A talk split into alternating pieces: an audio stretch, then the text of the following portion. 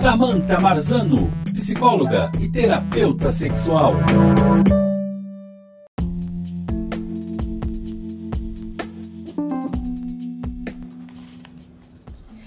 A violência psicológica é considerada uma forma sutil de violência.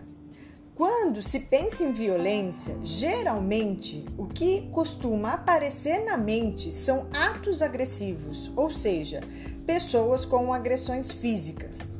Na verdade, muitas vezes a violência psicológica é justificada como ações mal pensadas ou como explosões ou temperamento forte do agressor.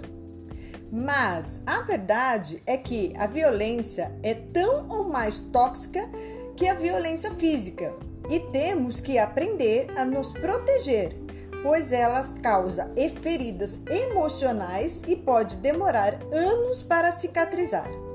A violência psicológica pode ocorrer em qualquer tipo de relacionamento. Entretanto, é mais comum que elas ocorram em relações amorosas e profissionais.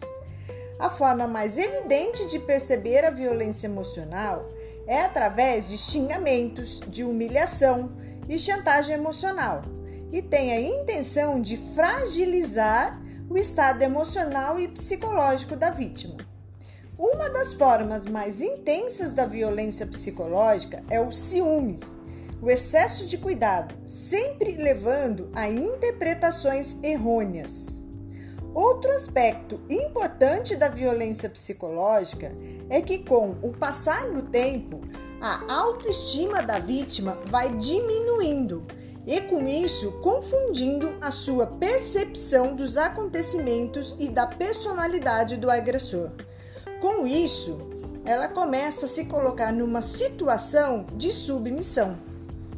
Com a autopercepção negativa de si mesma, começa a entrar em relações tóxicas, ou seja, essa é romântica, profissional, familiar ou de amizade.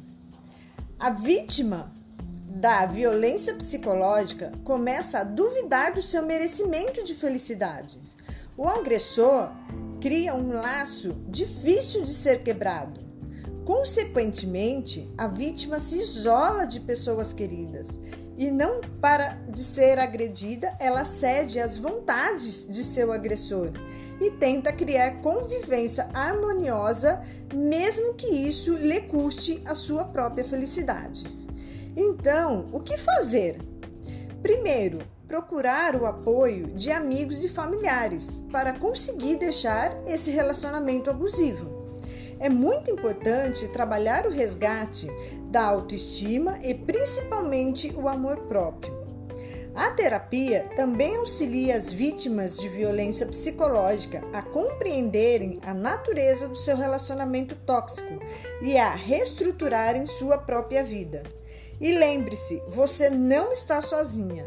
Espero que você seja feliz e que encontre forças para buscar as soluções de seus problemas.